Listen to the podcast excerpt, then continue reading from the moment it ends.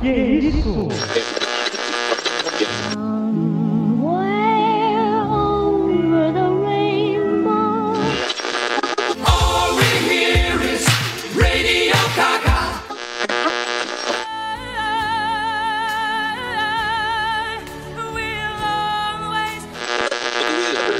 Singing in the rain, just singing in the rain. Oráculo. Oráculo. Oráculo. Oráculo. Oráculo. Oráculo. Oráculo. Oráculo. Oráculo. Oráculo. Oráculo. Oráculo. Você está ouvindo Oráculo Podcast.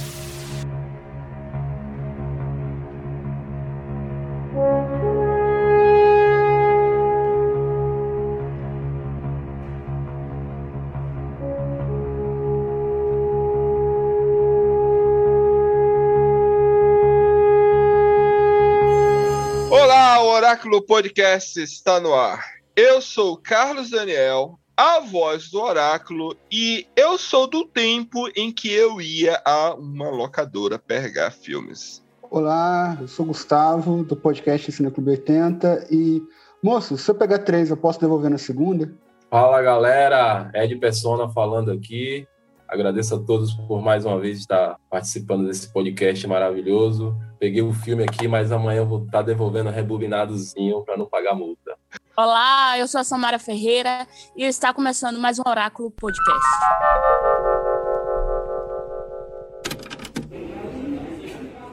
É... Oi, tudo bem? O- Oi, por acaso o Igor tá aí? Cara, o Igor ainda não chegou, cara. Ele deu uma, passa... ele deu uma saidinha, mas ele tá pra chegar. Sabe vê- me dizer se ele vai demorar muito? Hum, Não, não muito. Você veio fazer devolução? Você quer pegar mais filmes? É isso? Porque tu pode ficar esperando ele aí no, na- nas prateleiras aí, escolhendo o filme. Ah, eu vim devolver um, um filme e conversar co- sobre, com ele sobre uma recomendação. Ah, tá bom então, tá bom. Ah, Quando ele chegar, te aviso. Então tá bom. Eu vou ficar ali olhando o- os outros filmes. Show, show. Uma vez uma locadora. É, meus queridos ouvintes. Em um tempo onde não existia internet, não existia rede social, não existia Netflix, Amazon Prime, é, Tele, Telecine, Disney Plus, Apple TV, HBO. Não existia nada disso. O que que Não existia? existia nem, não existia nem torrent. Não existia nem torrent. Que, e torrent não é rede social, viu, profeta? e, e detalhe, gente. No momento histórico em onde a gente tínhamos o quê? As locadoras, as vídeos locadoras, que era que salvava ou fez, hum, criou-se, foi o berço de muitos cinéfilos, né? Muitas pessoas que amam cinema começaram a despertar esse amor por cinema em locadoras. E estamos aqui com pessoas que viveram esse período, né? É, desde, a- desde o tempo do VHS, né? Aí temos aí dois. Eu não usei o VHS, mas porque eu não tinha dinheiro na época, eu só passei a consumir filmes em DVD, a Samara também, mas o Ed já, já, já, já deu sinal ali, já, ele já datou ali que ele, ele sempre rebobinava, então ele foi do tempo da- do VHS. O Gustavo, eu acredito também, Gustavo, você, você usava VHS, né? Usava bastante e também sempre olhava antes estava rebobinado para poder entregar sem multa. E sempre ficava aquela dúvida: peraí, tem que estar tudo do lado direito ou esquerdo? Ah! Que legal, que legal. Deixa eu perguntar pra vocês aqui então. É, aonde vocês moravam? Vo- Vocês chegavam, você já se preocupava com a locadora, tipo, ou porque eu vou contar aqui uma experiência. No meu caso, eu, Carlos Daniel, eu morei em algumas cidades diferentes. Eu sempre eu trabalhei via- viajando. Então, quando eu chegava no local, a primeira coisa que eu fazia era ir a uma locadora. Eu já ia fazer, minha- já sabia que precisava. Geralmente, nesse tempo, ouvintes, a gente tinha que levar uma conta de água ou de luz, que, tivesse o, o endereço, o RG, né? Era docu- os documentos que eram necessários. Aí fazia-se um cadastro, e aí lá a gente entrava em um universo de cinema, que era o que era o cinema da época, né? Na locadora em que eu ia, é, eu ia, eu e minha irmã, quando eu tinha 15 anos, eu ia sempre nessa locadora porque A, a gente tinha acabado de comprar o aparelho de DVD. E aí a minha irmã disse: Ah, vamos fazer o cadastro. A gente foi lá. tem- aí primeiro a gente teve que levar os nossos pais. Meu pai, né? Eu levei meu pai de bicicleta lá. Levei ele lá, fez o cadastro. E, cara, e toda segunda-feira, mano, toda segunda-feira eu ia, pegava 10 filmes, devolvia na outra segunda-feira e pegava mais 10. Mano, eu fiz isso durante um ano e meio praticamente. O ano de 2003 foi o grande ano da minha vida de, de, de cinema. Por isso que, assim, muitos filmes, não só os filmes antigos que eu tava assistindo, como os filmes novos que iam chegando, eu passei a acompanhar cinema de verdade mesmo a partir de 2003. Agora eu pergunto pra vocês, e você, Ed, qual era a tua experiência de, de, de locadora? Como é que funcionava? Cara, era. Realmente era um mundo mágico a videolocadora.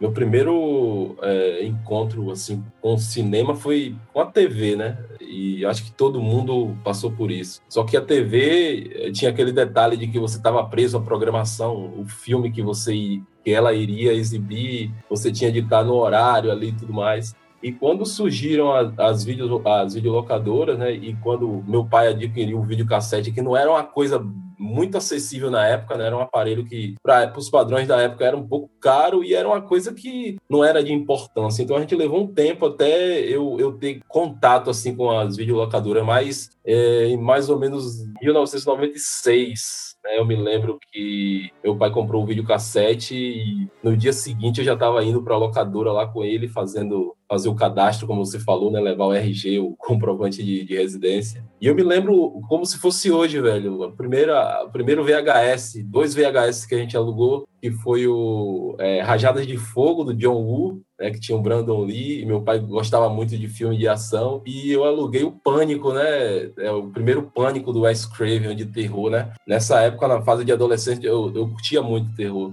Então, esses foram os dois primeiros VHS que a gente, que a gente alugou. E, nossa, cara, a sensação é indescritível, né? Porque você sair da TV, é, intervalo comercial o tempo todo, né? Filme picotado, e você tinha de estar na frente da TV naquele, naquele momento. E, de repente, você poder colocar o filme ali, você ter, poder pausar, você poder acelerar, poder voltar uma cena, assistir a hora que quer, a hora Foda, que quisesse. né? Foda, Quantas vezes quisesse, aquilo foi é uma sensação indescritível, né? Mesmo com a dentro da, da, da, da, dos streams e, e, tudo mais, você tendo até mais comodidade do que a, a, a, própria videolocadora, mas é uma sensação única, velho, que eu acho que só quem, quem sabe mesmo é quem passou. Então, minha experiência foi, foi isso aí, por volta de 1996. E desse dia para cá, como você falou, até a existência da, da, da, da, locadora na minha cidade, pelo menos todo no final de semana, pelo menos dia de sábado, eu estava dentro de uma videolocadora lá para alugar um filme.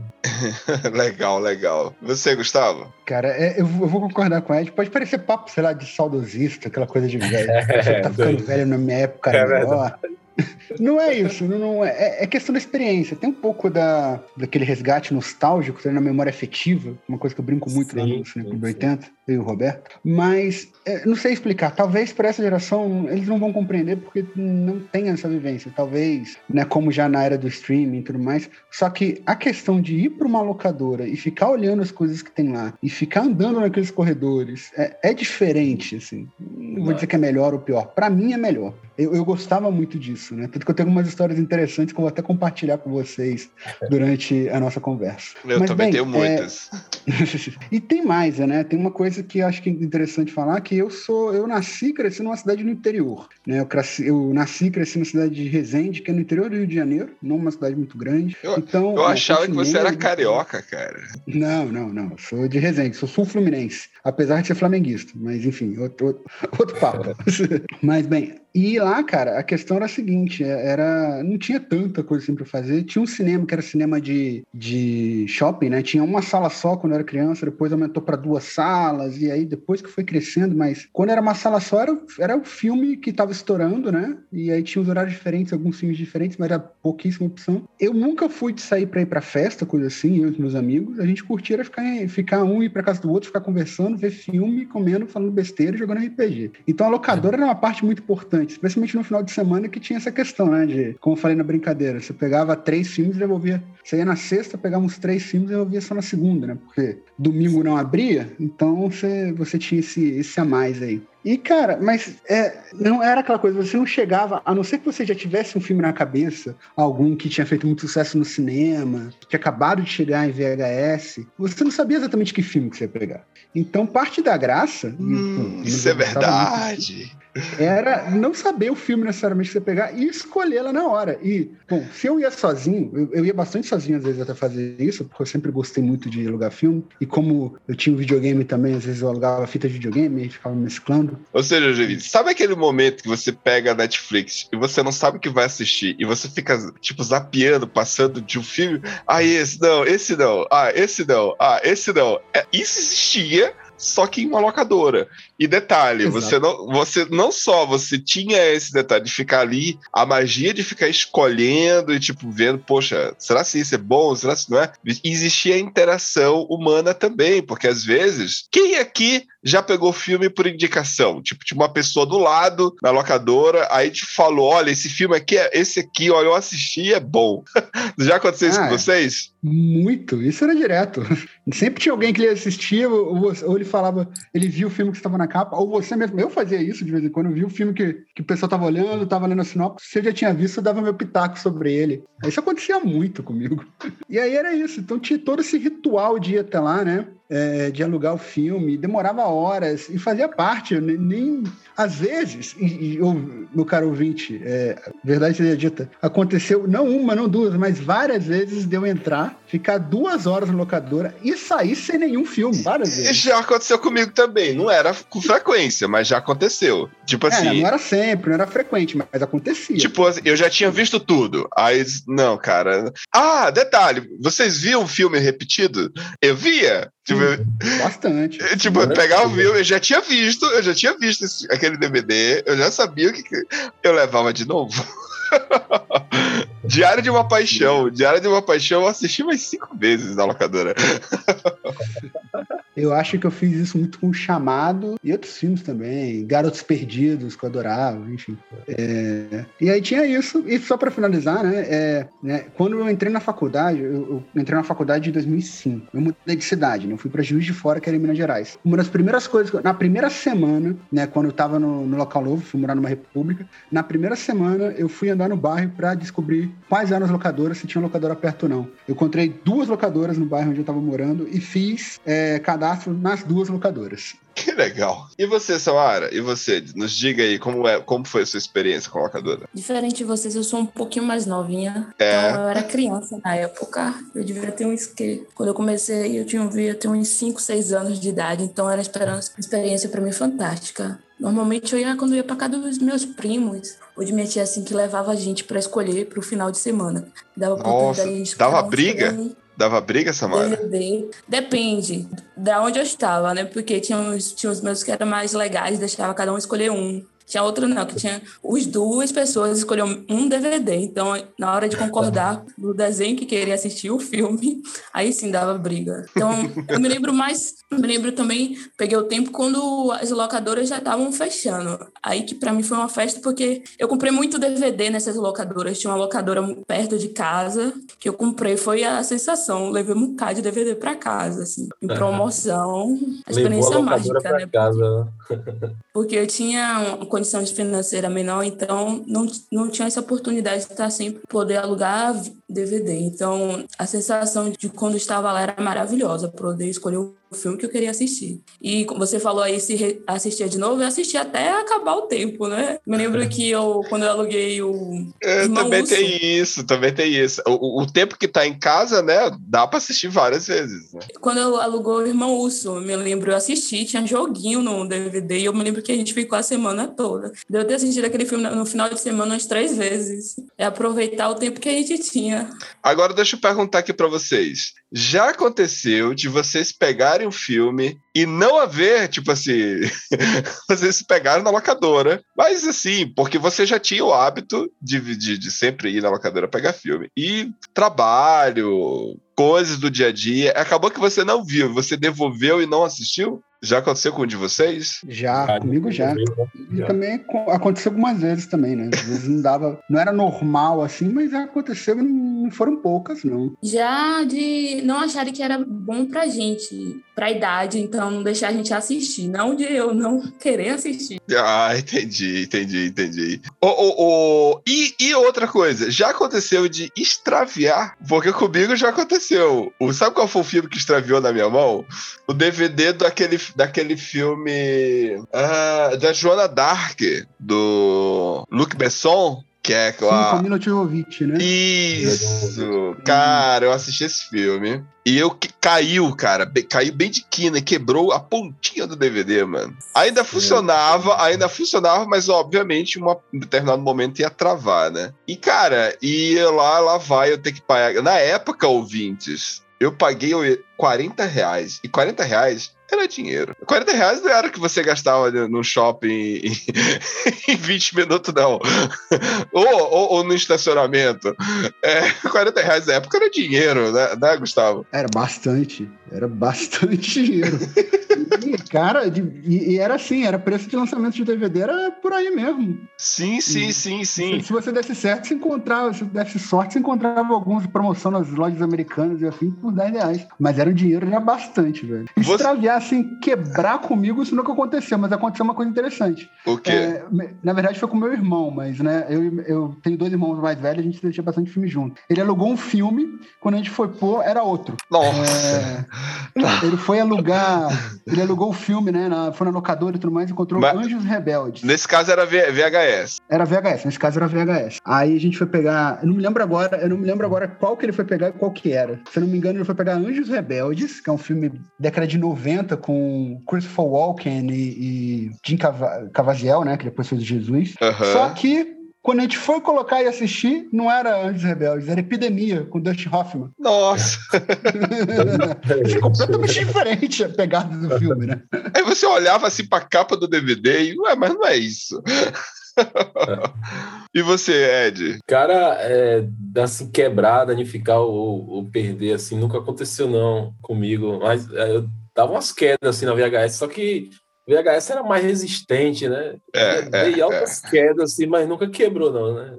É, eu comigo não, não, não aconteceu essa tragédia, não, mas eu, eu temia muito que acontecesse isso, porque era caro demais, velho, né? Sim, sim.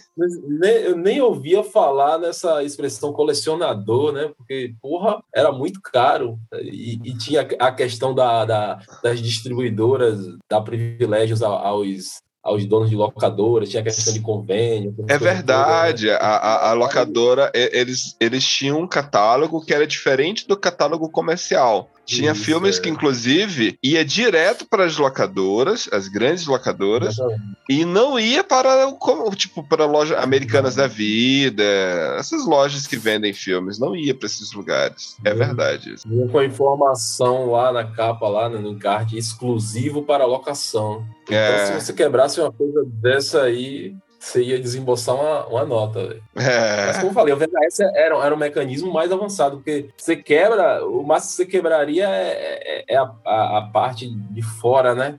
E a, e a locadora era entupida de, de, de, de- VHS reserva lá, que o importante era a fita, né? Se você não danificasse a fita, tá tudo certo. é verdade, Então- é verdade. E você, Samara, tem alguma história desse tipo? Não. Assim, não, eu me lembro que a gente perdeu um dos DVD. Sério? Foi o do. Era com Ed Murphy. Era de uma casa assombrada. Eu me lembro que a gente perdeu esse DVD na hora de entregar. Tava pri- dormindo na casa de minha Não, tia. não era um que, era de- que ele era meio vampiro? A mansão mal assombrada, não? Eu acho que era algo assim. A mansão mal assombrada era que ele ia com a família toda. Isso. Não é, não é esse que tem, tem, um, tem uma cena que ele pega uma moeda e joga, e aí tem um caminho que é de pedra. E tem que, é, é esse não, né? Ou eu tô, eu tô confundindo? Eu, não me, eu me lembro que ele tinha uma família, que era o Ed Murphy. Ele É, Era é Mansão corretor. Mal Assombrada. Ah, eu acho que eu não vou lembrar. Eu não vou lembrar, não vou lembrar. Mas já é na Carlos época. tá Você deve estar aí. pensando, Carlos, É o Vampiro, do Brooklyn, que é o Isso, filme do começo da década de 90. Ah, tá. Que era clássico da sessão da tarde. Vampiro no Brooklyn. Ah, tá. Clássico da sessão. Ah, tá. Ah, então, eu assim, era a, muito pequena, Carlos. a Samara já é do tempo do Ed Murphy, tiozão, já de família, que fazia coisa de. Não é, não é isso? Que todos os atores, os atores têm esse momento, né? Eles têm o, o- o- o- Eles começam a fazer filmes bons, aí depois eles entram numa safra de fazer filme de tiozão que Pelo amor de Deus. Aquele cara, aquele ator, como é aquele ator que fez o, o Homens de Honra? Cara, ele começou a carreira, cara. Ele começou a carreira tão bom, cara, mas tão bom. A gente pensava, porra, que um ator negro fazendo papel foda, vai ser um Ah. daqueles atores. E aí, de repente, o cara começou só. Downey Jr. Isso, mano. Aí, de repente, o cara só começou a fazer filmezão, filme de, de vovozona, de, de- não sei se era do mesmo, era outro ator, mas é desse Não, estilo. Não sei, Vovozona- não sei o que, os cachorros. Só filme de tiozão, cara. Só filme de tiozão. filme de família. O, Will Smith é que fugiu um pouco disso, porque ele também já é mais recente. O- outra coisa, ouvintes, recentemente fizemos episódio sobre spoiler. E para o Ed Persona e para o Gustavo, que viveram o tempo do VHS, existia uma coisa com relação a spoiler nos filmes, né? O que que acontecia, Ed Persona? Se a pessoa não rebobinasse, o que que ela ia ter quando ela a surpresa que ia ter? Ou, ou o empecilho que ia ter na hora de pegar o filme? Como é que ia ser? É, se não rebobinasse, né? Você chegava, quando você ia entregar, é, você pagaria uma multa, né? Que era estipulada lá pela locadora, né? Às vezes você ia com o dinheirinho contado ali, puta que pariu, esqueci de rebobinar a fita. Pô, é, é, seu Evaldo era o dono lá da, da, da locadora que eu alugava, e inclusive é meu amigo até hoje, né? Porque eu, eu sempre morei em cidade pequena e aqui tinham quatro videolocadoras, né? E a que eu alugava mais era a Ômega Video de seu Evaldo. Então eu dizia, seu Evaldo, quebra o galho aí, eu saí com pressa para ir pro colégio e tudo mais. Era aí que eu não tinha jeito, eu tinha de pagar dois, dois reais lá de, de, de multa. E, e com relação ao spoiler que você falou aí também, eh, tinha uma, uma subversão nessa coisa de spoiler, porque hoje o pessoal, ah, não quero tomar spoiler, e é chato realmente tomar. Mas naquela época, eh, o spoiler servia mais como motivação pra gente alugar aquele filme. Puta, Era, é- era é- muito comum. concordo, concordo, concordo, concordo. Era muito comum você chegar na, na escola e, e os amigos conversando sobre, rapaz, assisti um filme tal, que aconteceu isso e o cara faz isso e aquilo, e você, puta que pariu, precisa alugar, diz o nome desse filme aí que eu vou lá, e aí no outro dia aí alugava e não tinha problema nenhum de saber o que era que Não, mas- ia acontecer. né? Sim, sim, mas, mas eu me referia ao spoiler que acontecia é que a VHS, se você não rebobinasse, você tinha que ver o filme Ah, de trás tá. pra frente, né? Então, você via o filme, então você praticamente, pô, assim, dá, não- obviamente que não dava pra entender certinho o que estava acontecendo, mas você via ali as cenas acontecendo do final. Já aconteceu Já. contigo, Gustavo? Acontecendo no final do que? Do, do, quando você alugava e botava o filme que você tá falando? É, cara? e não tava rebobinado, e aí tu tinha que começar lá do final e voltar. Ah, sim, sim, sim, sim. Isso aconteceu, acho que foi bem raro. Acho que aconteceu uma ou duas, porque tinham basicamente três locadoras que eu alugava bastante filme, que era, era relativamente perto da minha casa, a mais distante, uns 20 minutos andando. E, e- só que era aquela coisa, né? Como a multa era uma multa salgadinha, então. E eles faziam, e eles próprios rebobinavam quando não recebia rebobinado. Então era raro acontecer isso, deu, pelo menos deu botar e um, um filme tá lá na frente. Apesar de ter acontecido uma ou outra, só que aí você percebia na hora, para opa, não, peraí, volta, aí, né, é, dava Entendi. stop, né, tirava e rebobinava pra depois voltar a assistir de novo. E tinha uma coisa, gente, e aí vocês são do tempo do DVD, é, vocês não vão ter isso. Mas o tempo VHS, eu acho que o Ed deve se lembrar, que era uma coisa que eu achava muito divertida. Tinha os trailers também, em algumas Nossa. fitas VHS. Sempre Então tinha. você ia assistir, assistir um filme, às vezes tinha comerciais de filmes que eram parecidos com aquele, que dava vontade de você alugar também. É como se fosse no É. cinema, tá ligado? Mas no, É. no DVD não tinha isso, porque você ia pro menu e ia direto pro filme. Mas em fita VHS, algumas fitas tinham, tinham trailers também, cara. E era e- muito legal de assistir. Essa coisa é inte- interessante você tocar na- nesse assunto, porque nessa época da VH do VHS, é a única forma de promoção, né, de divulgação que você realmente tinha acesso, assim, não sei vocês é, que eram de cidade grande, assim, mas aqui a única forma que eu tinha de conhecer um outro filme de, de um, outro, de um outro ator ou de um outro diretor era justamente nesses trailers que vinha ali na- na- no início da, da- do filme e ou nas próprias revistas, a revista, a revista 7, ou aquela revista de catálogo de locadora que ficava pilha lá, tinha um lugarzinho onde você ficava sentado lá. E quando eu ia com minha família, às vezes eu alugava o meu filme ficava esperando minha irmã, o meu pai alugar o dele, e aí eu ficava sentado ali vendo as revistas. E, e é muito interessante isso, essa questão do- da, divulgação, né? De como você teve acesso. Vários filmes eu conheci através do trailer na- da, da- da- do início do filme. Minha mãe detestava, dizia, ah, você, esse negócio é chato de trailer, e a galera enchia o saco, né? Mas eu queria ver todos os trailers pra ter acesso aos filmes, né, cara? Não tinha internet e de se virar. Sim, sim. E, e- e- e engraçado que o trailer nessa época era sempre assim: uma cidade, uma casa, um alguém chegando naquela casa, a família encontra. O, o trailer nessa época dos anos 2090 contava o filme todo. Tipo, um, mora, um, um forasteiro chegando na cidade. Caraca, mano, contava. É, por isso que talvez, Por talvez isso não tinha tanto problema com o spoiler, né? O spoiler tava no É. trailer mesmo, então. E o trailer talvez fosse aquele o único momento que o público ia ter para conhecer aquele filme. Então, quanto mais informação o cara passar, não é hoje que você lança um teaser aí todo mundo assiste, aí daqui a pouco sai um outro, ou vem uma informação num blog. Naquela época era tudo mais difícil, não? então cara tinha de aproveitar. Não tinha, a- a- não tinha o trabalho de vocês, da Samara, que escreve as resenhas lá das, das séries, e aí a gente vai ler a série. Ah, opa, então, então eu vou. Não tinha a- a- as, as resenhas do Ed. Você escreve também, Gustavo? Você escreve também? Porque o- a Samara e o Ed Persona, eles, eles escrevem na- na- nas páginas do Instagram deles. Você escreve também? Não, não, não, não escrevo não. Eu- É, só, é ter o podcast, né, do Cine Clube 80, mas aí já pega filme dos anos 80. E lá, spoiler, ele é liberado, porque, enfim, é filme dos anos 80. Isso, né? Então, mas é, em relação. A, eu já escrevi, mas muito tempo atrás, e hoje em dia é tanto a fazer, tanta coisa para fazer, que não, não estou conseguindo tempo para isso. Estou só Inclusive, assistindo e fico Inclusive, a fazendo Samara, anotações para mim mesmo. a Samara, a gente. Você lembra como foi que a gente se conheceu, Samara? Sim, foi na Freeberg. Fleabag, exatamente. Ela tinha escrito um comentário, fez praticamente uma resenha sobre Fleabag, aí a gente, aí eu entrei em contato com ela e a gente começou a bater papo. Estamos aí no oráculo, né, Samara? É, é, é, um ano ou mais. isso, isso, já fazer anos já.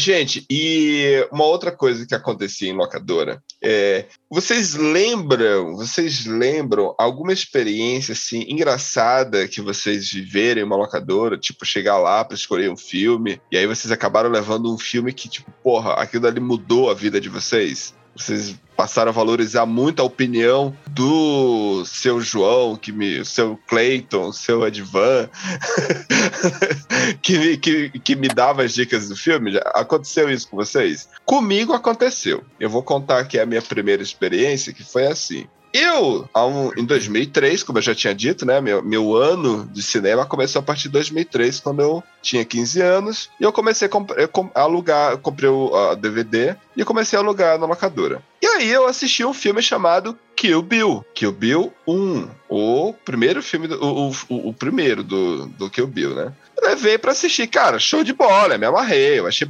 achei show, achei muito bacana. Só que assim, cara, eu não me, eu não me amarro muito por ação. Eu não sei explicar. A ação é um tipo de gênero que, assim, não, não chama a minha atenção. Eu sou, eu gosto, de- eu sou da drama, eu gosto de drama, eu gosto de chorar, eu gosto de ver filmes biográficos, eu gosto de ver histórias, eu gosto de ver isso, entende? E, e ação não, não me chama a minha atenção. E aí, beleza, assisti que o Bill, porra, bacana, filme interessante. Cara, e nunca mais. E aí eu vi que na locadora tinha o Kill Bill 2. Cara, eu nunca me interessei em assistir esse filme. Nunca, nunca, nunca. Eu, tipo, ignorava. Ah, foda-se Tarantino, foda-se Tarantino. Às vezes eu via lá, assim, o filme do Eu não Tarantino. consigo imaginar você falando isso. Mas sim, sim, Gustavo, assim. sim, Gustavo. Existia uma época o, Ca- o Carlinhos, que, de 15 anos, que olhava assim e dizia, cara, Tarantino, ah, eu não quero olhar isso não. Então eu não assistia, não assisti mesmo. Cara, quando foi em 2009, que é quando saiu Bastardos Inglórios, né? Também não assisti, ó, tá, tinha lá, Tarantino de novo, ó, Tarantino e tal. Aí tinha o Kill Bill, é, aí eu olhei, aí eu, eu, eu perguntei pro cara, cara, esse aqui, aí tinha o Kill Bill 2, é bom. Mano, o cara me deu uma aula, mano. Nossa, mano, nunca, nunca o William é o nome dele. Ele me deu uma aula. E, cara, e aquilo ali expandiu a minha cabeça e disse: "Eva, é sério, cara? Ele disse, cara, vai, assiste. Mano, tudo mudou. Eu levei o 2, assisti, tipo, naquele mesmo esquema, pegando na segunda pra devolver. Cara, quando foi na terça-feira, eu fui buscar o 1. Um, eu queria assistir o 1 um e o 2 na sequência. Mano, e aí depois eu, cara, eu quero ver todos agora. Eu comecei a assistir, a fazer maratona Tarantino até Bastardos na época, né? Porque, cara, nossa, e aí, aí eu me tornei fã de carteirinha, só acredito que eu sou fã número um do Tarantino. e, e foi uma, uma, uma porta que ele abriu pra mim ali na, na, minha, na minha categoria, né, prateleira de tipo filmes do Tarantino. E assim, e eu perguntava: tem filmes parecidos com esse? Aí ele mesmo falou: disse, cara, leva esse aqui, onde os fracos não têm vez. Puta que pariu. Eu fiquei, eu pirei, cara, com aquele filme, onde os fracos não têm vez, que acho que os fracos não têm vez de 2007, não é? 2008, por ali assim, né? Eu não lembro agora a idade, mas o tempo. Mas eu tinha mais ou menos meus 20 anos já, quando eu assisti. Cara, eu amei. Então, essa é a minha experiência. O William foi o cara que fez eu, eu disse, cara, cinema é bom, cara. É por isso que eu gosto disso.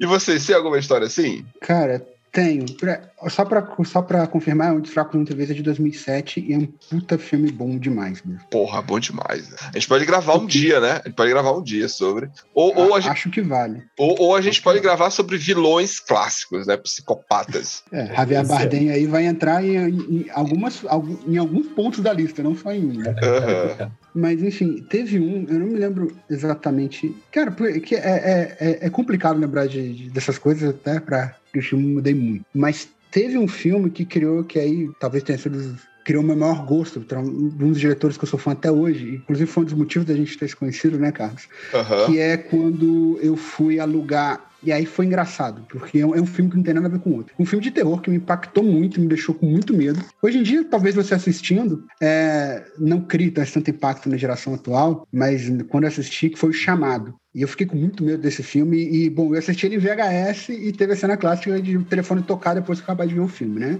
Pra, pra, pra aumentar o cagaço. Mas no dia que eu aluguei o, o, chamado, eu aluguei outro filme também, que não tem nada a ver com o chamado, e foi pra uma indicação. Né? Aquela história, vamos levar três pra poder devolver mais pra frente. Então qual que foi levar? Levar o chamado, um outro que eu não me lembro agora qual que era, eu acho que era um de terror também, e o outro eu não sabia o que alugar. E aí eu peguei uma indicação, né, com o cara que trabalhava lá. A indicação foi Cidade dos Sonhos, do David Lynch. Nossa, olha isso. Olha isso. Exatamente. Aí eu peguei esse X das Sonhos do David Lynch, foi aquela coisa a primeira vez que eu vi. Adorei, achei lindo, não entendi nada. Mas, e- mas aquilo acendeu uma luz, assim. Eu comecei a pesquisar, e aí a internet ainda era bem inicial, mas já existia, né? Bastante, eu consegui entrar pelo colégio. Um, um amigo meu já tinha banda larga, eu não tinha, não. Era, é, é aquela coisa de esperar meia-noite para tentar entrar na internet de escada grátis da IG. Mas eu comecei a pesquisar na internet sobre o filme, e aí abri uma porteira sobre aquela coisa de cinéfilo mesmo, que você vai começar a ir atrás das coisas do filme. E o David Lynch tem muito isso, né? E o que me abriu a porta foi o, o Cidade dos Sonhos, do David Lynch, que aí, né, eu digo, né, é porque eu e o Carlos, a gente se conheceu num grupo de Twin Peaks, inclusive. Exatamente. E, e- e você, Samara, tem alguma história? Você tá, eles falaram, vocês falaram filmes assim grandes e eu, tipo, o amor para recordar, tipo assim, marcou a minha Ah, mas é bom, mas é bom. Amor pra recordar é bom. Assim, todo mundo falava desse filme. As meninas da minha época falavam muito desse filme. Então eu fui assistir O Amor para Recordar. Aí eu fiquei super viciada em todos os filmes que eram baseados nos livros de Nico. Então eu assisti O Diário de uma Paixão. Eu fui assistir vários filmes depois disso. Nicholas Spark é, é- é o escritor, não é isso? Sim, um marco na minha pré-adolescência. Eu tenho uma história semelhante também a de vocês com relação a isso. No meu caso, eu vi, né, numa festa de aniversário, e tinha uns convidados assim na- numa mesa é, do lado. Isso aí é muito tempo, eu era, devia ter uns 12 anos de idade, e aí eu vi os caras falando sobre o último dos moicanos. Né? E, e Porra, eles Daniel Delius. Daniel Delius. Isso, eles estavam falando de uma forma que eu nunca tinha avaliado um filme, né? Na minha época aí, nas é, época de adolescente, a gente às vezes, não sei vocês, mas a gente, a maioria assiste mesmo só pela aquela vibe, né? Do visual, da coisa frenética, ou de terror, que era a coisa que, eu mais, que mais me atraía, né?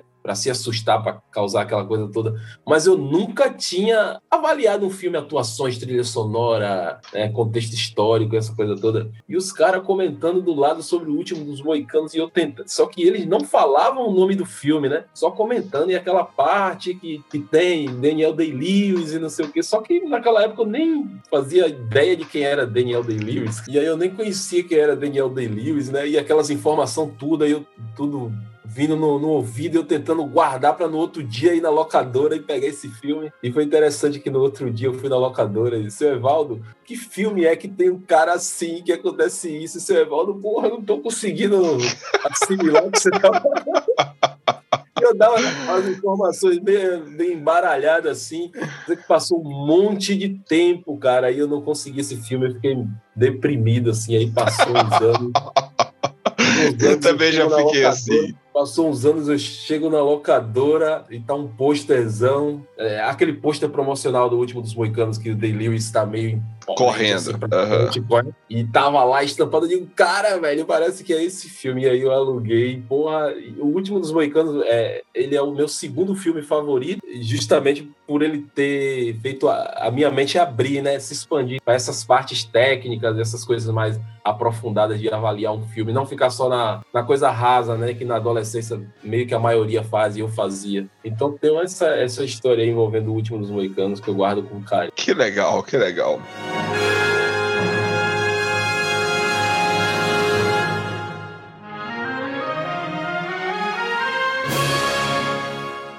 E, gente, nas locadoras, a locadora não era esse lugar família, né?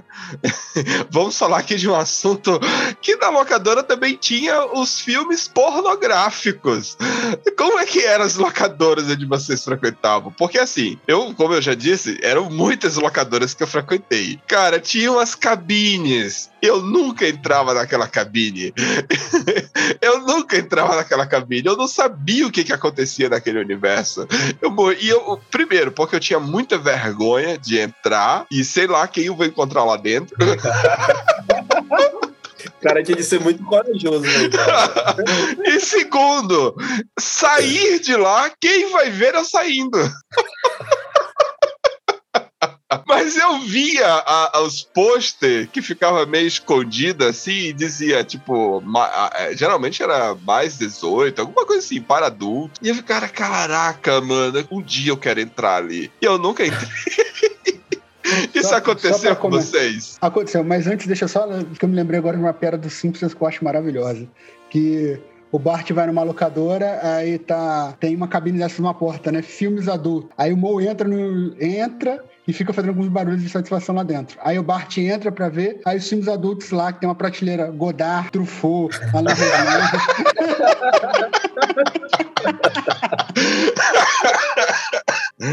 Show, show, show, show. Essa piada eu achei maravilhosa. Show, show, Mas, show. Mas enfim, é, cara, tinha, tinha as cabines, né? Mas, tipo, numa das locadoras que eu ia, tinha uma locadora que era mais antiga que, os- que os filmes pornográficos ele não tinha uma cabine. Eles tiravam aquele posto, né? Era do VHS, no DVD também. Mas, tipo, eles tiravam da, da capinha e colocavam dentro de uma, de, um, de uma pasta, né? Daquelas que tinha plástico no meio. É verdade! Adulto, tinha que pedir Tinha aquela pasta e isso. ficava vendo. É, exato. isso. E ficava do lado do balcão. Ficava do lado do balcão. Exatamente, ficar do lado do balcão. Então, Aí a pessoa chegava ainda, lá e ficava olhando. Cara, mas era o mesmo constrangimento, mano. Você... É, é, com certeza era. Aí outra locadora que tinha, que eu ia bastante, essa cabine era bem na frente do balcão, então o cara ficava vendo né, quem, que ia, quem entrava, e como eu ia bastante, era adolescente, sabia que eu era menor de idade, e outra tinha uma câmera na frente do negócio, então realmente não Puta tinha nem como burlar os negócios, tá ligado? E aquela coisa, exatamente como você falou, uma vergonha desgraçada. Porra, vou entrar ali, os caras vão ver eu entrar, cacete. Não, deixa quieto. E, e você, Samara, você, você lembra disso? Lembro que tinha a salinha especial. Como eu era criança, não. Nunca aconteceu. Nunca... Sim, sim, mas você lembra que tinha ali. e- Não e- e saber o que significa. você ficava. Sabe eu- aquele negócio de ficar curiosa e Isso. perguntar, a pessoa que levar e ninguém explicar o que é. O que, que tem ali dentro? O que, que tem ali dentro? como criança, né? Curiosidade. E saía sem saber o que era. E na tua cidade, Ed, tinha essas locadoras? Tinha, e era mais na vibe que, como o Gustavo falou aí, é, tinha o, a pasta, aquela pasta, tipo um catálogo, né? Em que eles, eles tiravam os encartes e ficavam os estojos, né? Tudo preto, né? E você folheava ali o catálogo com o número, aí você dizia número tal, aí o cara ia lá na prateleira, Porra. pegava. Mas eu Era- nunca tive coragem de. Mas, ó, né? ó, mas, mas não fazendo julgamento, nem, nem, nem sendo falso, falso moralista. Eu entrei, viu? Fiquei com vergonha. Mas um dia, um dia, eu disse, cara, um dia eu vou criar coragem e vou entrar nessa porcaria. Eu entrei. Cara, era muito ruim. Era muito ruim. Era muito ruim. É, ouvintes, você que digita rapidamente no seu celular aí, qualquer, qualquer site pornográfico, tá tudo muito fácil, né? Existia um tempo que era dessa forma. E detalhe, detalhe, olha só a dificuldade que era pra você ter esse material pornográfico. o mundo era outro mundo, né, cara? Como que você ia assistir isso em casa? Porque a televisão e o aparelho de DVD existia um altar. existia um altar para a televisão. Não era como hoje que tem na sua, no seu quarto, não. Você, e, e aí você tinha que estar na sala. Como é que você ia assistir essa porcaria? Cara, você me lembrou de uma, de uma situação que eu passei. é, eu aluguei um filme, era um filme de terror, e eu não, não li na, na instrução que era para maiores de 18 anos. E na verdade, até eu poderia até ter olhado, mas na- no meu pensamento era porque era, era um filme violento. E, e lá em casa, quando a gente alugava, geralmente meus pais assistiam, minha irmã, minha avó que morava perto. Eita, Eu porra. sempre se reunia, cara. Aquela macarronada, aquela macarronada da família. Eu assisti todo mundo reunido ali, a galera imersa no, no filme, né? Que era, era um filme legal e todo mundo tava ali interagindo. E daqui a pouco começou um movimento estranho. Eu disse, puta que pariu, velho. Será que vai rolar alguma nudez aí, algum, alguma cena de sexo, velho? E aí eu já fiquei, daqui a pouco o clima vai esquentando, e aí vai aparecendo um teta, aí vai tirando a roupa, e eu já tava suando. Eu pensei uma situação constrangedora, velho. E aí minha mãe disse: esse, esse filme não tem cena inadequada pra, pra menor, não. E aí começou a me bater: tira isso, menino, não sei o que. Eu já tava todo vergonhado, velho. Foi uma Eu situação. passei, eu passei por isso, sabe com qual filme? Sabe com qual filme, com qual diretor? Imagina aí. O Kubrick, com aquele filme. É De olhos bem fechados. Esse que é com o Tom Cruise. Ah, esse, eu fiquei, esse eu fiquei envergonhado também em alguns momentos. O Tom Cruise. Mas Cruise vocês assistiram esse filme em público, vocês são doidos, velho. e a Nicole Kidman. Cara, eu não sabia. Em minha defesa, eu não sabia. Eu conheci o Kubrick de 2001, que era um filme que eu tinha gostado bastante. De Iluminado, que eu considero um dos melhores filmes até hoje. Aí falei, ah, De Olhos Bem Fechados. Ah, filme do Kubrick, vamos ver. Pronto. É. Ah, é o, cara, é o cara que fez 2001. É isso mesmo. Viu básico.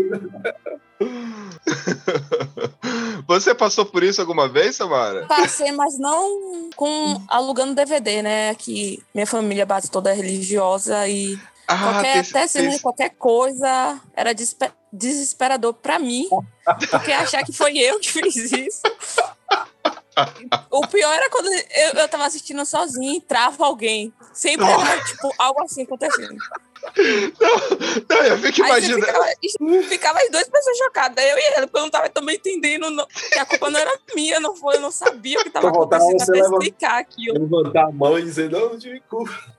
Sim, Não, explicar que eu não sabia que tinha aquilo. agora, Era um agora, textão, sabe? agora tu fez eu, fez eu lembrar de um meme engraçado, Samara. Da, de Fleabag, que tem, as, tem umas cenas que, tipo, assim, quando tá com a. Tipo, quando você tá assistindo Fleabag, a, a, Flame tá lendo a Bíblia, tá na igreja, tá orando, mas aí quando entra alguém, ela tá transando. tem um meme que é Tem desse esse, meme, jeito. tem esse meme de Sense 8 também, tipo né? isso, Sense do 8 tem nada. isso também. Principalmente que eu assisti um filme, a filme à noite, assim. Então ficava na TV, aí sempre entrava alguém do quarto, da cozinha, aparecia do nada, e sempre era algo assim. Aí ficava nós duas chocadas, eu não sabia o que dizer, porque não sabia o que estava que ia acontecer aquilo, então era assustador pra mim. Eu, eu, Uma porrada também, né? Só, só um recorte aqui histórico. É que nessa época também, nos anos 2000, existe um anime de, de chamado Dragon Ball. Que, ah, Samara, você contando essa história me lembrou Dragon Ball. Que, em um determinado episódio, onde estava lá, mi- minha mãe entrou na sala e estava lá todo o público gritando Satã, Satã, Satã. que era um personagem, era o nome de um personagem. As pessoas eram fãs do Mr. Satan. E todo mundo gritando Satã, Satã, Satã. Eu disse, Caraca, mano, você tá vendo? o pânico que dá. Legal, legal. Tá, faz... tá pronto, virou satanista, tá agora assistindo desenho de culto.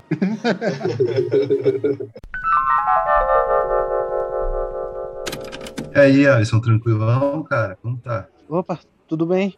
Cara, aquele filme que eu te falei acabou de chegar, o Kill Bill 2, né? Você me falou que você viu um, cara, e você ficou curioso pra saber como continuava. Cara, tá aqui, tem que pegar, hein? É, eu vi um e achei muito interessante e queria saber como que vai terminar mesmo. Não, cara, tem que saber como que esse Bill vai morrer, né? Se vai morrer ou não, tem que, tem que saber. E, cara, não sei se você sabe, né? Não sei se você for pra mim que tá começando a tentar entender um pouco mais de filme e tudo. Cara, esse diretor é o Quentin Tarantino. Você já tá ligado no filme dele anterior? Como que é? Ah, o dele assisti pouca coisa. Não conheço quase nada. Sério mesmo, cara. Putz, o, o que eu, o que eu gosto do Quentin, cara, é que ele trabalhava numa locadora. Então, tipo, é gente como a gente, né? É um cara que via muito filme e resolveu produzir os próprios filmes. E, cara, eu acho assim, se você vai levar o Kill Bill 2, por que você não pega o Pulp Fiction também, cara? Pulp Fiction é talvez a obra-prima dele, um dos melhores filmes do, do Tarantino, que teve a crítica muito boa. E é um filmaço. Você gosta de filme de mar? É, eu, eu acho legal. É, Pulp Fiction fala sobre o quê? Ah, então, Pulp Fiction é sobre isso. São várias histórias cruzadas. Tem um pouco de máfia, tem um pouco de boxe, tem um pouco de assalto. Cara, é muito bom. Tem até um pouco de rockabilly ali. Acho que você vai se amarrar, velho. Pare- parece interessante isso daí. E, e o sabe o que também que é bom no, no Pulp Fiction, cara? Que o Pulp Fiction, o Tarantino ele gosta muito de dar referências, né? Todos os filmes dele têm algumas referências. E no Pulp Fiction ele tem uma cena que ele tirou de um filmaço do Fellini, que é o 8,5. Não sei se você já viu falar do 8,5 do Fellini. Esse não. Cara, o Fellini, velho, talvez seja um dos melhores diretores italianos. É um cara do movimento chamado neorrealismo italiano. Cara, você vai se amarrar. Que é a história de um diretor que tá em crise. E, na verdade, o Fellini, ele tava numa crise criativa quando ele produziu esse filme. Então, é ele falando sobre ele, numa pegada muito criativa. Acho que você vai se amarrar demais, velho. É, parece, parece muito interessante. Pô, cara, então faz o seguinte: pega o Kill Bill Volume 2, pega o Pulp Fiction, pega o 8,5, que tá tudo disponível. E aí, se você pegar mais um filme, cara, eu faço uma promoção e aí a gente deixa ficar com uma semana e meia pra dar tempo pra você ver tudo. Oh, pode ser, pode ser. Achei legal.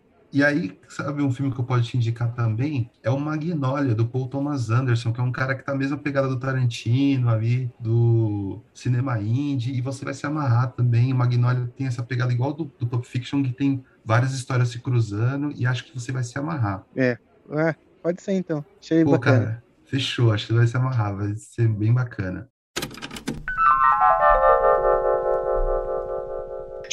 Por último, chegamos aí é, ao declínio dessa era de locadoras, né? Aqui em Curitiba, que é onde eu estou morando desde 2013, foi até 2018, cara. É. A última locadora que eu, que eu frequentava, que eu tinha cadastro, foi 2018. Já existia Netflix, já existia várias plataformas de streaming, só que eu, eu relutava, até porque eu também não tinha internet. E, e outra, geralmente, quando essas plataformas chegaram aqui, hoje é que elas têm o foco de ter, de ter é, produções próprias, né? Mas no, come no começo eles tinham que, ter, tinham que ter catálogos, né? Então não eram todos os filmes, nem sempre. Porque imagina só, poxa, você vai ter aqui, vai pagar R$ 9,90 por mês, ou R$19,90 por mês, e aí você vai pagar, você vai ter acesso a todos os filmes. Então, é, é, é muito show de bola você imaginar isso, mas às vezes não tem o filme que você quer. Então eu frequentava ainda assim, até, 2003, até 2018, eu ainda frequentava a locadora, que aí eu tinha lá o cara que eu. E outra, eu comprava, começava a comprar os filmes. Foi uma época que eu comecei a comprar. Como foi o declínio aí na cidade de vocês, quando já tava fechando as locadoras? Que aqui foi 2018. Qual foi a última vez que vocês tinham aí contrato? Foi bem antes disso aí, 2018, velho. Eu acho que as locadoras entraram em declínio pouco, pouco depois da, da transição do, do VHS pro DVD, que eu lembro que a gente continuou alugando DVD, aquela sensação toda, né? Aquela, é, aquela forma de dinâmica né, que, que o DVD trouxe. Mas eu me lembro que rapidamente a pirataria entrou em ação. Em cada canto da, da minha cidade tinha um carrinho de mão é, tupido de, de, de DVD vendendo. E ah, infelizmente as locadoras não, não conseguiram é, é, sobreviver diante disso aí. Então, de- aqui na minha cidade, pouco tempo depois do, do DVD, da, da- do adentro do DVD, da transição da- do VHS para o DVD, acabou logo, cara. É, basicamente isso. É o que o, o que o Cláudio falou é verdade, porque depois do DVD, aqui, né, a- nessa época eu já estava morando aqui em Natal, eu, né, eu sou de Resende, morei em Juiz de Fora e agora eu moro em Natal desde 2010. É, mas já, ti, já tinha em Juiz de Fora, mas aqui em Natal eu percebi isso muito mais organizado, por assim dizer, que era exatamente essa questão do, desses, desses carrinhos. É cada carrinho mesmo, né? cada esquina tinha pessoas vivendo DVDs piratas. Aqui em Natal, inclusive, tinha um stand chamado Sétima Arte, que era especializado em vender DVDs de filmes de clássicos, cults, é, de internacionais, sem ser dos Estados Unidos, de Hollywood, né? É, era especializado nisso. Então, começou a cair muitos DVD, as locadoras depois do DVD, e com o Bluetooth, então, foi muito mais rápido, porque Bluetooth foi uma tecnologia muito mais cara, né? Porque, bom, Netflix chegou no Brasil lá para 2013, por aí, foi popularizar lá para 2015, 2016. Só que a internet no Brasil nunca foi de muita boa qualidade, né? Então, essa, essa transição para o fim das locadoras para o streaming, aqui, no, pelo menos pela minha percepção, aqui no Brasil, se deu muito mais pela questão da, da pirataria, né? por dois, do- dois tipos de pirataria, né? Que é esse, né? Do, do pessoal vendendo DVD no, na, na, na esquina, porque né, tu pagava a mesma coisa para alugar um filme, você comprava o DVD e levava para casa para sempre. né? Exatamente, era. E- Exatamente. E se você gostasse do filme, então ótimo. Você não ia precisar alugar de novo, né? Você ia ter ad infinito. Assim, quer dizer, você ia ter enquanto o DVD durasse. O DVD pirata realmente não dura muito, mas você ia ter mais do que o tempo do aluguel, né? Yeah, é verdade. Tem isso. E outra também é que é, é pela, por baixar filme na internet, que é o que eu brinquei o torrent. Que, como você falou, e uma coisa que você falou que é muito verdadeira, eu sinto muito isso. É, os, os streamings, Netflix, Amazon Prime, HBO Max, Disney Plus, Star, agora né, tem, umas, tem trocentos streaming diferentes, geralmente era só Netflix, eles têm todos os filmes, menos aquele que você quer assistir. É incrível isso, acho, acho, acho, acho sintomático. É Isso é verdade. E por vezes eu sentia isso muito nas locadoras também. Eu sempre gostei de uns filmes assim, meio B, eu sempre gostei de filme trash, coisa assim. Cara, Então, por vezes, nem as locadoras tinham filmes que eu queria assistir, que alguém me recomendou, alguém falava alguma coisa. É, é, Gustavo, tinha uma locadora em São Luís do Maranhão, exatamente do jeito que você tá falando. Cara, a especialidade dessa locadora é que lá tinha filmes que não tinha em lugar. Podia, é, é, assim, a especialidade da locadora, além de ter filmes novos, lançamentos, obviamente, sempre tinha lançamento, mas aí todo mundo dizia, cara, tá procurando filme que é difícil achar, vai na locadora da Angelim, Angelim, lá em São Luís Maranhão. Cara, você ia, você achava. Era foda, muito foda essa locadora. De filmes incríveis. Tem um filme que eu peguei lá uma vez, 11 e 14. Cara, que filme foda. Depois a gente pode conversar sobre esse filme aí, eu explico pra vocês. É muito bom, não sei se vocês assistiram. O nome do filme é 11 e 14. Não, e 11 e 14 eu não lembro não, mas vou até procurar depois e, e- e a gente conversa sobre isso. Cara, esse filme é bom. Mas enfim, aí teve isso. Aí foi o que, o que foi a mais a, a, digamos assim, a queda mesmo, eu acredito que tenha sido primeiro pelo, pelo, por, essas, né, por essa onda de pirataria, né? E depois aí sim, né? Mais recentemente os streaming. E agora com esses trocentos streaming diferentes disputando né, o catálogo e tudo mais. Às vezes é difícil encontrar filmes que eu quero ver, porque ainda mais que eu entrei numa vibe de ver, de ver alguns filmes clássicos que eu não tinha visto ainda. Mas tem muita opção agora, tem muita opção de streaming. Aí foi final da locadora mesmo. Eu acho que, tirando grandes capitais, talvez aqui no Brasil resista, sei lá, Rio de Janeiro, São Paulo, não sei, mas porque vai ficar uma coisa muito de nicho. E eu não vejo nas locadoras e no, e no cinema, por assim dizer, uma movimentação que eu vejo, por exemplo, na indústria da música, ou para a galera que coleciona música. Hoje em dia, né, é, é para quem gosta, e eu tenho, inclusive, uma coleção aqui em casa, voltou muito a questão dos discos de vinil. As obras Sim. né, em vinil mesmo. força. Eu tenho uma coleção, é, né? Tô, comprando algumas, enfim. Mas então é, teve esse movimento de resgate, digamos assim, por, por esse consumo mais slow um pouco da música, né? E aí por toda a questão da, da, da colecionabilidade dos, dos vinis, do álbum, pela qualidade que ah, alguns discutem se a qualidade é superior ou não, mas a durabilidade ela tem que ser superior ao CD e a qualidade sonora é superior à maioria dos, dos arquivos digitais, né? MP3 é uma qualidade muito baixa. Ah, é, cara, é, MP3. é Mas se controverso. for É não, aí a controverso. qualidade é alta. É, assim, é controverso, sim. Porque assim, cara, não tem. Aquele, aquele chiado e aquela areia não tem como tirar do, do, do, do- do vinil, cara. Eu Faz amo. parte, cara. É, é- Ah, é o- é o- é- é o tempero, é o tempero da música. Não, cara, não dá. Eu quero escutar música, não quero escutar chiado, nem areia. Aquele. Caraca, a agulha, mas, é, a mas aí agulha vai depender fica- muito, por exemplo. a agulha que ficava em cima, você colocava lá, aí na- até chegar na música demorava um tempo, tinha um disclaimer, até chegar na música, nossa, Sim, mano. sim, sim.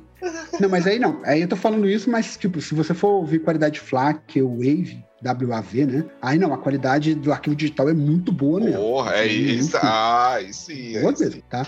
Mas então, mas tem esse movimento, né, pro slow music, por toda a questão da, da experiência do vinil. Mas eu não vejo que, eu não vejo isso no cinema, eu não vejo como isso, isso vai retornar. Eu não acredito que vai ter um, um renascimento das locadoras, né? Ah, os streams vieram para ficar, inclusive o próprio cinema com a pandemia isso aconteceu bastante, né? O cinema migrou muito pro streaming, filmes que foram protelando, protelando a estreia, e alguns estrearam no streaming direto, porque, enfim, não ia esperar o cinema. Isso aconteceu, inclusive, com grandes blockbusters. Viúva Negra estreou no mesmo dia no cinema e no Disney Plus, né? Cruella aconteceu a mesma coisa, e outros filmes, assim, também. É, é, é, Mulher Maravilha, 1984, aconteceu isso. Então, é, eu vejo cada vez mais, né, que os streams vieram para ficar e vai ter uma guerra louca aí, até, sei lá, surgir dois, três streams que vão reinar aí vão definir o que a gente vai ver ou não, a, a não ser que você use torrent, né? Eu não recomendo porque é, é ilegal, mas enfim, vou ficar quieto em relação a isso. E você, Samara? Poxa, eu acho que foi em 2008, 2009. Eu lembro que eu ia pra escola todo dia, tem uma locadora perto de casa. Ela era azul por dentro e branco por fora. Eu não entrava muito não quando tinha grana suficiente para alugar esse filme. Me lembro que quando ela tava fechando, tinha uma coisa de promoção, botou os DVD tudo em promoção, vendendo assim. Me lembro que eu comprei um bocado de DVD, eu me lembro que eu comprei Lisbela e o Prisioneiro, eu comprei o especial da Grande Família. Eu me lembro que eu tinha um especial da Grande Família que eu comprei. A gente comprou um bocado de filme nessa época. Eu fiquei feliz por ter os DVD em casa, mas triste porque eu não ia ter mais, né? Show E de bola. depois, e depois Samara, eu- entrou, assim, de vez nas nossas vidas, né? Eu parti pros sites, né? Buscar os sites, assim, pra ver se conseguia alguns filmes. Ah, é, você. Uma você curiosidade. uma- eu eu já, os três filmes que eu assisti porque você me deu um site que tinha um link que tinha, que tinha um filme. Facilitar agora hoje em dia, né? É. Hoje, eu- hoje eu tenho alguns streams, tenho a Netflix, né? Uma curiosidade, a Netflix é, foi a primeira locadora de DVD digital. Elas caminhavam os DVD digitalmente, viava, alugava os vídeos, as pessoas pediam, alugava as fitas e as pessoas devolviam depois. Te- Exato, exato. É? Teve uma locadora aqui no Brasil, agora eu não vou lembrar o nome. Eu não vou lembrar o nome, mas eu lembro do podcast, famoso podcast Jovem Nerd, que todo, acredito que todo mundo já deve ter escutado, e eu, eu sou ouvinte do Jovem Nerd. Fazia, inclusive, propaganda para essa locadora, que era uma locadora assim, que você chegava, você pagava por mês um tanto, todo dia você podia pegar o filme e você botava fazer uma lista. Na hora que o filme chegasse, você podia, eles iam deixar o outro filme. Você não precisava ir lá, eles iam levar o filme para você. Era uma logística muito doida. Essa, essa, essa locadora era uma logística muito doida. Só que também, obviamente, faliu. Eu, a locadora não resistiu ao mercado, né? Tipo, o mercado acaba sufocando. Eu não vou lembrar o nome dessa locadora, mas eu sei que foi, inclusive foi o primeiro patrocinador do Jovem Nerd. Olha, o Jo- Jovem Nerd hoje, que é o, o melhor podcast do Brasil, tá, tá, tá aí, foi vendido por bilhões aí.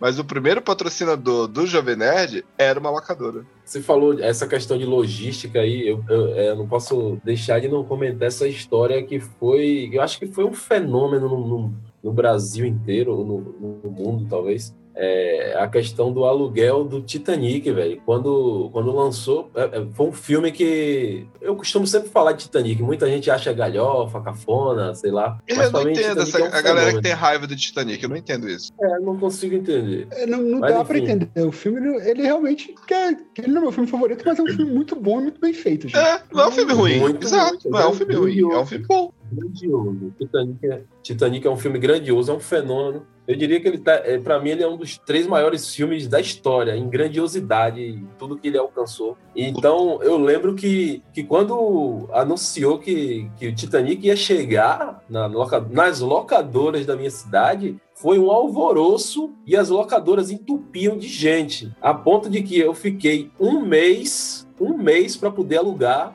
é, vinha duas fitas VHS, né? Gross, grossona, assim, a, a- a capa dupla. Era muito bonita, diga-se de passagem. É, e eu fiquei um mês, cara, na fila da locadora, esperando chegar a minha vez. Detalhe, você tinha de pegar e devolver no dia seguinte. Não, não podia nem, nem pagar duas, duas diárias, né? Digamos assim. Que a demanda era grande, todo mundo queria assistir Titanic. E eu lembro que eu fiquei um mês, cara, para pegar esse filme. E quando eu peguei, lá em casa a- os vizinhos, todo mundo. E eu- é por isso que eu falo, né? Poucos filmes fizeram isso. Então a casa encheu, lotou, né? Os amigos, a família, todo mundo para assistir Titanic. Então foi uma, uma coisa louca que aconteceu no mundo das locadoras. Não sei se na cidade de vocês aconteceu isso aí, de congestionar assim. E com outros filmes, com outros filmes aconteceu, sim, no- na- nas locadoras. Matrix foi um que, tipo, eu passei muito tempo para poder assistir Matrix, é, porque eu não, não conseguia assistir a, a- no- os, os- Aliás, primeiro porque o, o primeiro Matrix, de 99, só veio em VHS. E eu não tinha VHS, eu só assisti pela TV, pela, pelo SBT. Passava no SBT à noite. Eu nem lembro como era o nome da, da, transmis- da- da- da transmissão. Não era, não era cinema em de casa. sucesso, de Cinema, sucesso. cinema, cinema em casa era tarde, não era? Cinema em casa era tarde. À noite eu acho que era tela de sucesso. Tela de sucesso, isso. É, é exatamente esse mesmo que vocês falaram. Então, Matrix passava lá. Então eu não assisti o Matrix 1 em, em- em DVD porque não tinha. Só o 2 e o 3, que, mas assim, demorou muito pra mim assistir porque tava muito difícil conseguir a locação.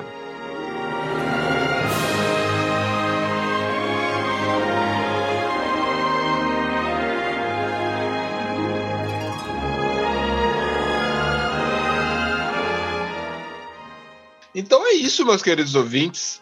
Vocês viram aqui que. Vocês têm saudade? É, é, é, é, o- o convidado. Eu tenho saudade, cara. Eu tenho saudade dessa, dessa interação que existia. Não só em você ir escolher o filme. A- cara, a magia, cara. A magia de você poder sentar, ligar a televisão, você se, se- se preparar ali na sua casa, abaixar a luz, deixar né, a luz um pouco abaixada, você botar o seu ventiladorzinho, um umidificadorzinho do lado, e você botar o DVD ali, cara. Cara, é uma magia que assim. E você juntar amigos, eu não sei se tinha isso com vocês, mas comigo tinha, é, de você juntar três, quatro, cinco amigos para assistir o Sempre. mesmo filme e dizer assim, cara, o que, que, tá- o que, que você alugou aí? O que, que você alugou? Vamos assistir. E alugava e assistia junto aquilo dali, cara. Você assistia de novo, né? Você assistia de novo. Eu, eu, eu, tinha eu tenho saudade até hoje. O- um dos filmes que eu fiz isso, eu, eu aluguei uma galera, quando eu tava conhecendo os Beatles, ele tinha um filme, O Garoto de Liverpool. Eu não sei se era o Garoto de Liverpool. Não, não era um que é, é- Era um, cara. É muito bom. Inclusive, eu achei um tempo desse no YouTube completo. Muito bom, cara. Muito bom, muito bom. E, e eu lembro dessa magia que, tipo, leva, chamar. Vamos aqui assistir em casa, botar pipoca, todo mundo comendo pipoca e assistindo o filme do John Lennon. Cara, isso, eu sinto saudade disso. e vocês? Eu sinto muita saudade, especialmente. E aí, cara, pode, pode parecer estranho, mas eu sinto muita saudade de ir na locadora, passar duas horas e para escolher um filme, ou às vezes até para não escolher nenhum, mas, pô. E eu tô falando duas horas, ele tá exagerando. Não, não tô exagerando. Tanto que tem uma história aqui.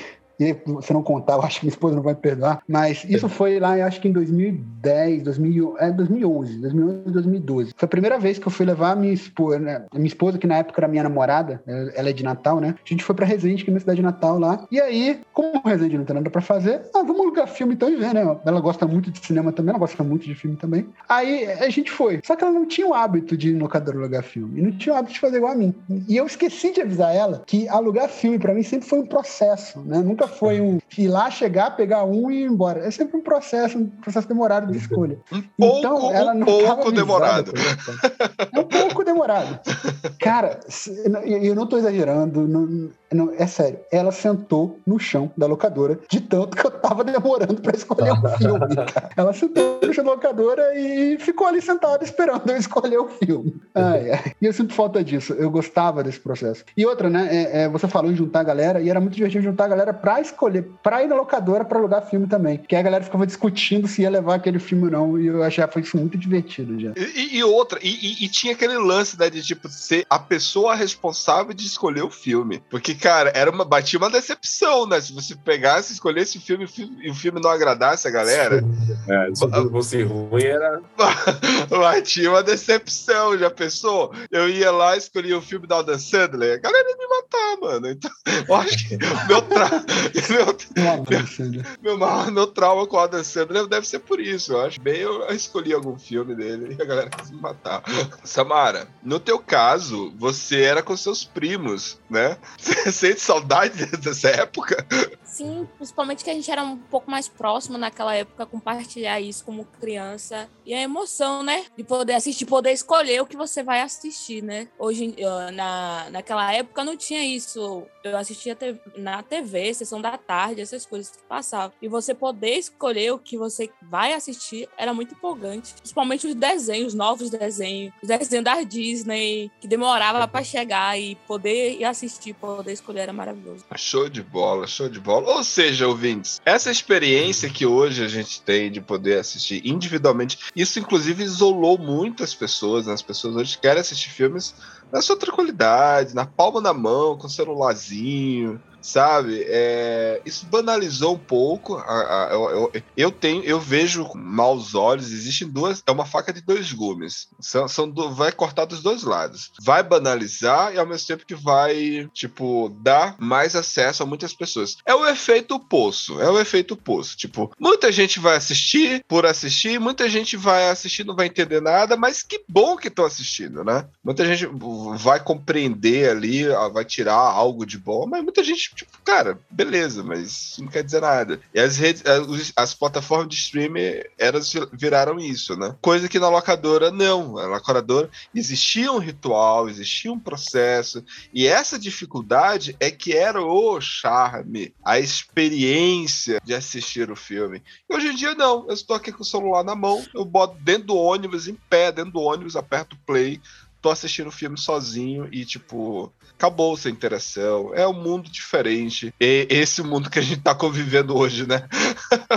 E é isso aí, meus queridos ouvintes. Ficamos aí. Es- Esses foram os relatos de Era uma vez uma locadora. Bom, grande abraço a Ed Persona, Gustavo Vilela, que está aqui mais uma vez com a gente, e Samara Ferreira, que já é da casa. Estamos juntos aí. Bom abraço estar junto com vocês, tá bom? Até a próxima, meus queridos ouvintes.